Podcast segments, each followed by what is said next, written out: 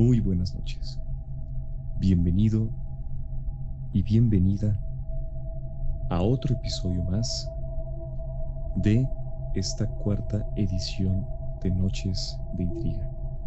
En esta ocasión te traemos uno de los lugares más extraños, místicos e incluso podría decirse que malditos, que tiene una historia bastante pesada, triste, como diría el buen muchacho. Y hay una clase y serie de mitos, historias, leyendas de que van desde seres hasta otro tipo de cosas de índole sobrenatural que supuestamente alberga el bosque de los suicidas. ¿Cómo se llama, muchacho? Oiki Aihara Yukai, que significa el mar de árboles. Y que se encuentra ubicado en el noroeste del monte Fuji, justamente en Japón.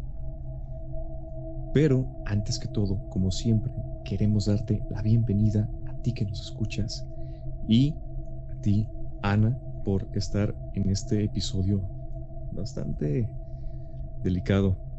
Pues aquí ya estamos más que preparados para pues, hablar de este tema que como bien mencionaste es bastante delicado, es un tema sensible, pero pues sí, estamos aquí porque pues siempre nos interesan este tipo de temas con índoles un tanto sobrenaturales, aunque también se pueden encontrar ciertas causas pues más mm, razonables, por decirlo así.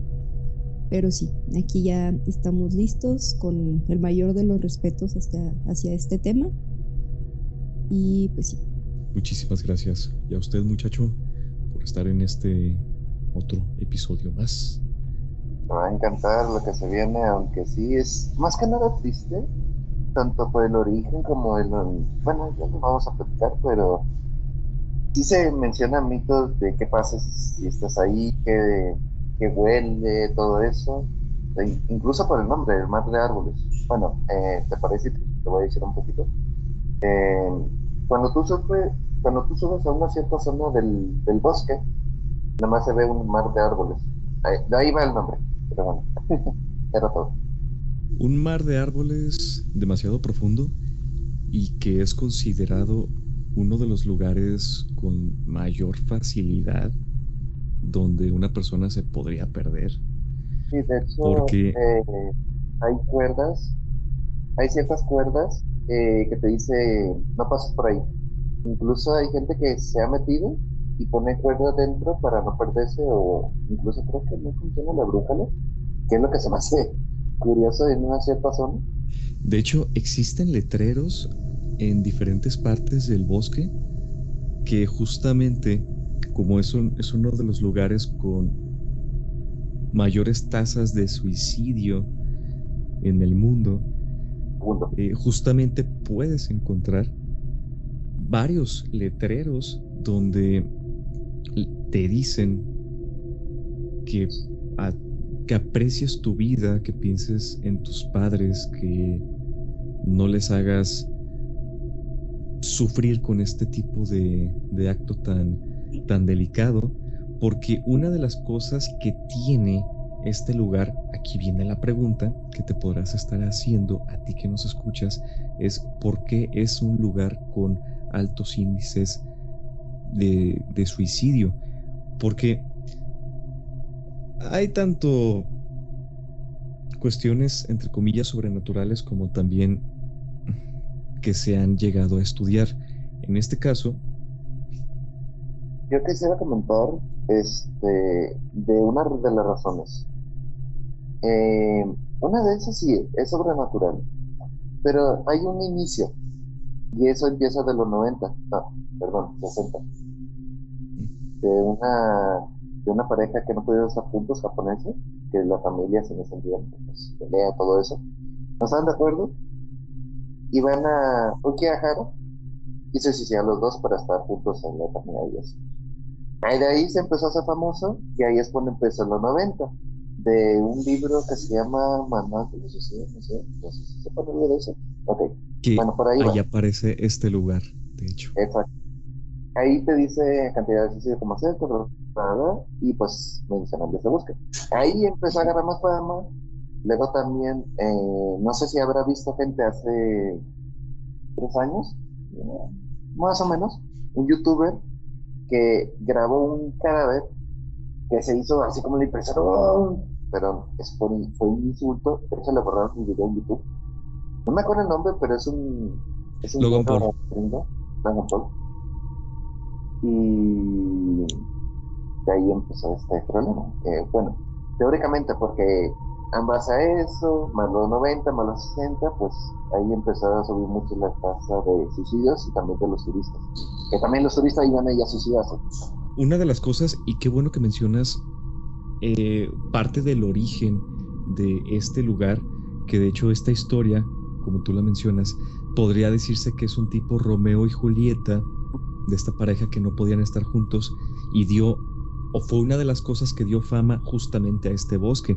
Pero ahora vamos al, ¿qué te genera o cuáles son estas sensaciones que te provoca el bosque una vez que tú te vas adentrando?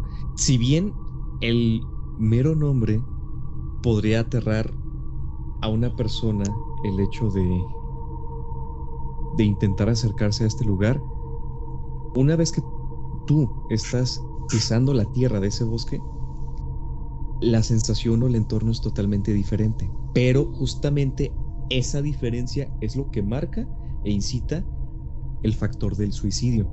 ¿Y qué son estas cosas que genera o han experimentado las personas en este bosque? De lo que investigué, es un lugar físicamente muy bonito y agradable a primera vista. O sea que lo ves y pues es- tiene unos paisajes muy hermosos, se ve el monte Fuji, Fuji, no sé cómo se pronuncie. Pues sí, un lugar pues que uno diría pues es agradable. De hecho hay mucha gente que va y hace senderismo y acampa en ese sitio sin ninguna intención de pues hacer algo fuera de lo pues ajá, o sea, sin con intención simplemente de ir y pasear el rato, ¿no? Y también, pues ya como habíamos mencionado, hay muchísimos turistas a causa de todas las leyendas y de que se ha hecho viral este sitio, a causa de visitas de, de gente pues más famosa. Se ha hecho muy viral y hay muchos turistas que nada más van pues por morbo o porque pues es un lugar hoy día muy famoso en Asia y en Japón. Y pues sí, mucha gente que ha ido pues no narra como que sintieron algo específicamente sobrenatural en el sitio y much- mucha gente también, este, sobre todo las personas que cuidan este lugar porque hay muchos guardabosques, muchos, este, pues gente que dedica, tiene trabajo en este sitio como, como ya es turístico, también hay gente que vende comida y cosas así.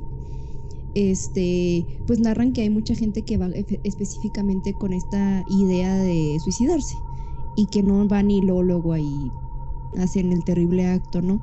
Sino que este, caminan, están varios días y, y que pues hay gente que reflexiona, que está en ese lugar y algo pasa que dice, bueno, ya, ya no quiero, o sea, ya, ya me arrepentí de hacerlo, pero el momento que intenta regresarse, ya no pueden hacerlo. Ya, este, ya sea por cuestiones sobrenaturales o por el simple hecho de que se perdieron porque es un bosque enorme, pues ahí se mueren, o sea, porque se mueren porque ya no encontraron el regreso, porque este porque si bien habían decidido ya no hacerlo, el hecho de pasar tanto tiempo en este lugar solitario, quizá con su misma mente o porque sí, es posible de que haya algo más, o sea, haya espíritus, haya energías, porque algo que creo que ya hemos mencionado en otros podcasts, en otros episodios, es que si bien es posible que este lugar en un principio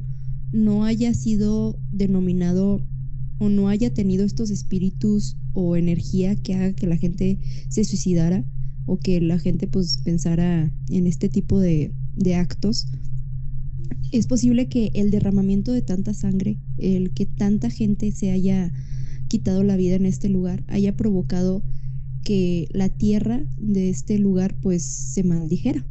O sea, y que más espíritus, que más energías llegaran.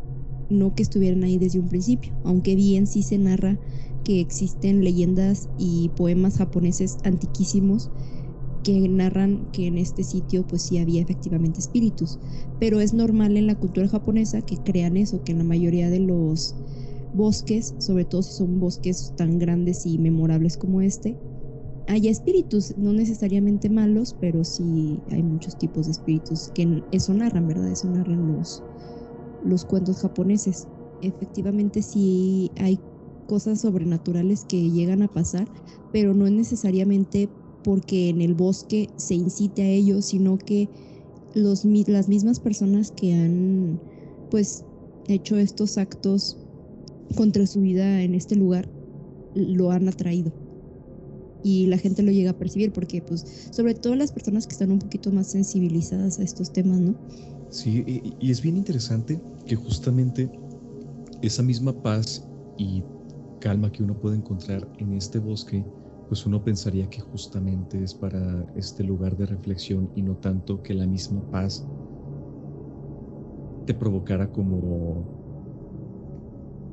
pues ya estoy pleno con mi vida, que eso es lo que muchas veces pasa que justamente las personas, como tú dices, van a este bosque sin intención alguna más que pasar el rato, pero justamente es tanta esa paz extraña que les hace, no sé, sentir como que ya dieron todo en su vida o simplemente ya se encuentran en el lugar exacto, momento exacto o que ya están realizados y dicen, hasta aquí llegué porque me siento uno con el bosque por esta misma paz que, te, provoca. Y de hecho, a este derramamiento de sangre justamente nos podemos remontar al, a los años 1800 a 1900, cuando existían muchas familias pobres que justamente tenían que abandonar a los ancianos o a los familiares que se encontraban enfermos justamente en ese bosque para que se murieran y de cierta forma practicaban la eutanasia, que en japonés se llama ubasute. Aunque también otra de las cosas interesantes, terribles y aterradoras por las cuales este bosque es, digamos, considerado uno de los lugares más bonitos para cometer el suicidio y que aparece en este manual, digo, bonito en el aspecto de cómo los japoneses toman el suicidio. Para ellos, el suicidio es algo respetable y honorable porque dicen, está bien, si ya no puedes continuar con tu vida o tienes muchos problemas, simplemente todo esto te rebasó antes de tú estar proyectando estos problemas hacia los demás, mejor toma tú la decisión de partir de este mundo y eso va a ser mucho más honorable que estar pidiendo ayuda hacia otros japoneses, hacia otras personas. Y esta cuestión honorable, de hecho, viene desde los samuráis. Y es importante platicar todo esto para poder entender la mentalidad de los japoneses y del por qué han decidido tomar este lugar como uno de los más óptimos para realizar este acto. Porque justamente uno de, uno de los pensamientos que tenían desde la época de los samuráis es que si ibas a realizar justamente este suicidio, este acto, era para morir con honor y evitar ser atrapado por el enemigo o simplemente era un castigo para aquellos samuráis que hubiesen realizado un acto indebido. Se fue pasando generación tras generación a tal punto de que muchas de estas personas justamente al sentirse rebasado por estos problemas en sus vidas, se sienten con la deshonra de no poder ayudar a sus familiares o a ellos mismos y por este mismo pensamiento que viene arraigado desde la época de los samuráis, cometen el suicidio como una forma honorable. Y por eso es que aparece en el manual del suicidio que justamente te mencionaba el buen muchacho. Yo quería comentar algo respecto a eso que dijiste. Cuando hacen eso de que ya no pueden con su vida, eso mismo que tú dijiste. Alguien que si me recuerdo, lo vi de un japonés esto, también de un youtuber, de que cuando tú haces un, acto de esto de suicidio ahí en ese bosque, tengo entendido que cuando está muy mal la situación y cuando hacen eso, recaudan a su familia. Es decir, reciben, una, eh, reciben un dinerito ahí después de que tal familiar se suicidó ahí. Está curioso, yo lo sé, pero ahorita que lo mencionaste me acordé y dije, eh, espero que no sea esa otra de las razones, porque si no... es como que, Y, si uno no aguanta y como dice, el respeto del haikiri, que es lo que usaban los amores para respeto si se hace, eh, creo que es como un honor de que hizo esto a su familia y le recauda este, una parte del dinero de su suicidio. No sé, no, sé mucho de eso, pero tengo entendido que, que después de eso recibe un dinero la familia en general. En general. Es tan común, lamentablemente, el suicidio por esos lugares, pero al mismo tiempo respetado. Entonces, pues sí, sí, digo, metiéndonos en la cabeza de, de estas personas que cometen el acto, si uno podría decir, bueno, si estos problemas ya me están rebasando, pues ni modo mínimo que eso pueda, que mi vida pueda terminar sustentando, resolviendo de cierta forma estas cargas ah, que pudiera estar teniendo mi familia. Suena muy mal, pero eso es un pensamiento que ellos tienen. Está la teoría de eso de, de que hay, que si te una vida ahí sobrenatural, pero no sé, o sea, son, varias teorías, pero si vamos por otro lado lógico de respecto a mentalidad japonesa, sería eso. Sí, y de hecho justamente, ahorita que mencionas eso, otra de las cosas que dicen supuestamente los lugareños de esa zona es que tienen la creencia de que por todo este contexto que te acabamos de platicar,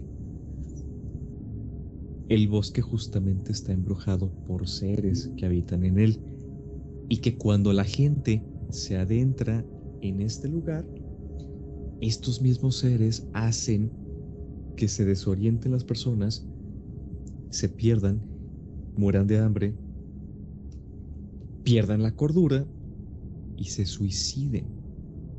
Por eso que también por ese, ya comenté al inicio de las ligas, porque muchas veces actualmente se se ponen unas ligas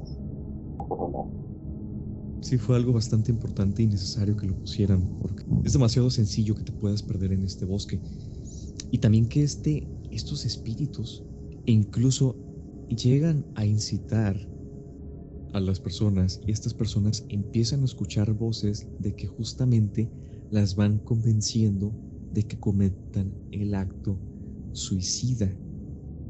Que estos, desde este lado paranormal, que estos espíritus son los encargados de, de convencerte de tener esta paz para realizar el suicidio. Es como el primer lugar que conocemos que el exceso de paz te puede llegar a provocar el que quieras terminar con tu vida. Es tranquilidad o quietud, porque realmente es una paz falsa que ellos viven. Una paz que se crean o que se quieren hacer creer y que pues es posible que si estos mismos pues energías y espíritus que están en ese territorio pues quieran imponerles a la gente que llega a ir. Por eso te recomiendan que si vas a ir a, pues primeramente si tienes la intención de, ir simplemente para acampar o para hacer senderismo, no vayas nunca solo. O sea, es ir con, con mínimamente otra persona más acompañado, si se puede con más. Y pues hacer tu sendero, o sea, ir marcando tu, tu lugar para no perderte. Y algo que se me hizo muy interesante es que eh, si bien Japón y todo, pues obviamente el parque y todas las autoridades de esa zona han designado ciertas mm, como pautas, por decirlo así, para evitar que haya más suicidios, suicidios, como por ejemplo que los guardabosques que están en ese lugar también tienen cierta capacitación psicológica para saber detectar este, cuando una persona llega mal o llega con ese propósito.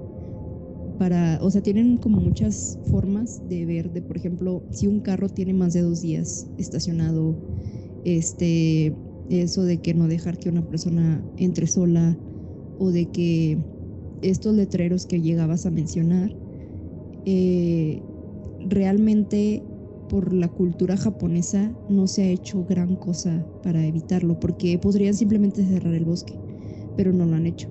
¿Por qué? Porque ellos, si bien es algo triste, es algo desafortunado y obviamente la separación es algo fuerte y es algo que a nadie nos gusta, este es pues algo bastante respetado en Japón. El, el hecho de que la gente se, se desee quitar la vida por respeto no solamente a sí mismo, sino a su entorno. Y pues por eso siguen pasando, ¿no? Porque, bueno, obviamente muchísimas razones, muchísimas que pues uno no puede este, tan fácilmente llegar a comprender o entender. Y, y pues este lugar te incita, ¿no? Aún más a hacerlo. Porque también algo que, que, que leí que se me hizo muy interesante es que después de que hubo este auge y esta viralización de que mucha gente iba y se mataba, así cometía este acto por el hecho de que se popularizó por el libro que mencionó Misar, este, entre más se anunciaba, hubo tantos incidentes, ah, hubo 50 incidentes esta semana, hubo tal cantidad de incidentes, o sea, entre más gente había que, entre más gente había que se iban a pues lamentablemente quitar la vida en este lugar, más gente se animaba a ir. O sea, decían, bueno, ya hubo cierta cantidad de personas, pues una más no está mal, ¿no? Y más y más y más y más. Y por esta misma razón, las autoridades del lugar decidieron no dar, no decir cuántas personas ya han muerto allí. Porque entre más gente muere, más gente quiere ir a morir. Y esto me llama mucho la atención porque uno se queda pensando, o sea, ¿por qué? O sea, si sabes que ya tanta, tanta, tanta cantidad de gente ha hecho esto, ¿por qué hay gente que quiere también hacerlo? O sea, ¿por qué te llama la atención? ¿Por qué quieres ir a hacerlo? ¿Sabes? O sea, obviamente es algo que nosotros, mm, muchas de nosotros no sabemos y no comprendemos porque no hemos estado pues en los zapatos de estas personas pero es algo para reflexionar, ¿no? Pues bueno, hemos llegado al final de este episodio. Si te gustó, por favor compártelo. Te pedimos que nos califiques en la plataforma que nos estés escuchando. Te lo agradeceríamos muchísimo. Muchas gracias por escuchar este episodio y a usted, buen muchacho, por platicar este parte de este misticismo que rodea este lugar. Ay, que, que lo hayas disfrutado mucho, bastante... Eh, es que entra todo tipo de categoría, curioso, triste eh, y demás. Pero bueno, lo veremos en otro episodio. Y a ti, Ana, por sobre todo regalarnos este punto de vista final con el que ahorita justamente estábamos platicando sobre esta tranquilidad falsa. Te lo agradecemos muchísimo. Gracias por invitarme a este episodio, por dejarme compartir pues, pues lo que investigué y mis opiniones sobre este, este caso. Y pues como siempre lo digo y no voy a dejar de decir, ustedes mismos que nos están escuchando, por favor investiguen, busquen por sus propias cuentas si les interesa el tema, más temas, no se queden solo con lo que nosotros decimos o pensamos su propia, pues sí, su misma, su propia opinión sobre cada tema que hablamos aquí y pues en general no en toda la vida es importante tener nuestros propios pensamientos. Nos vemos en 15 días. Buenas noches.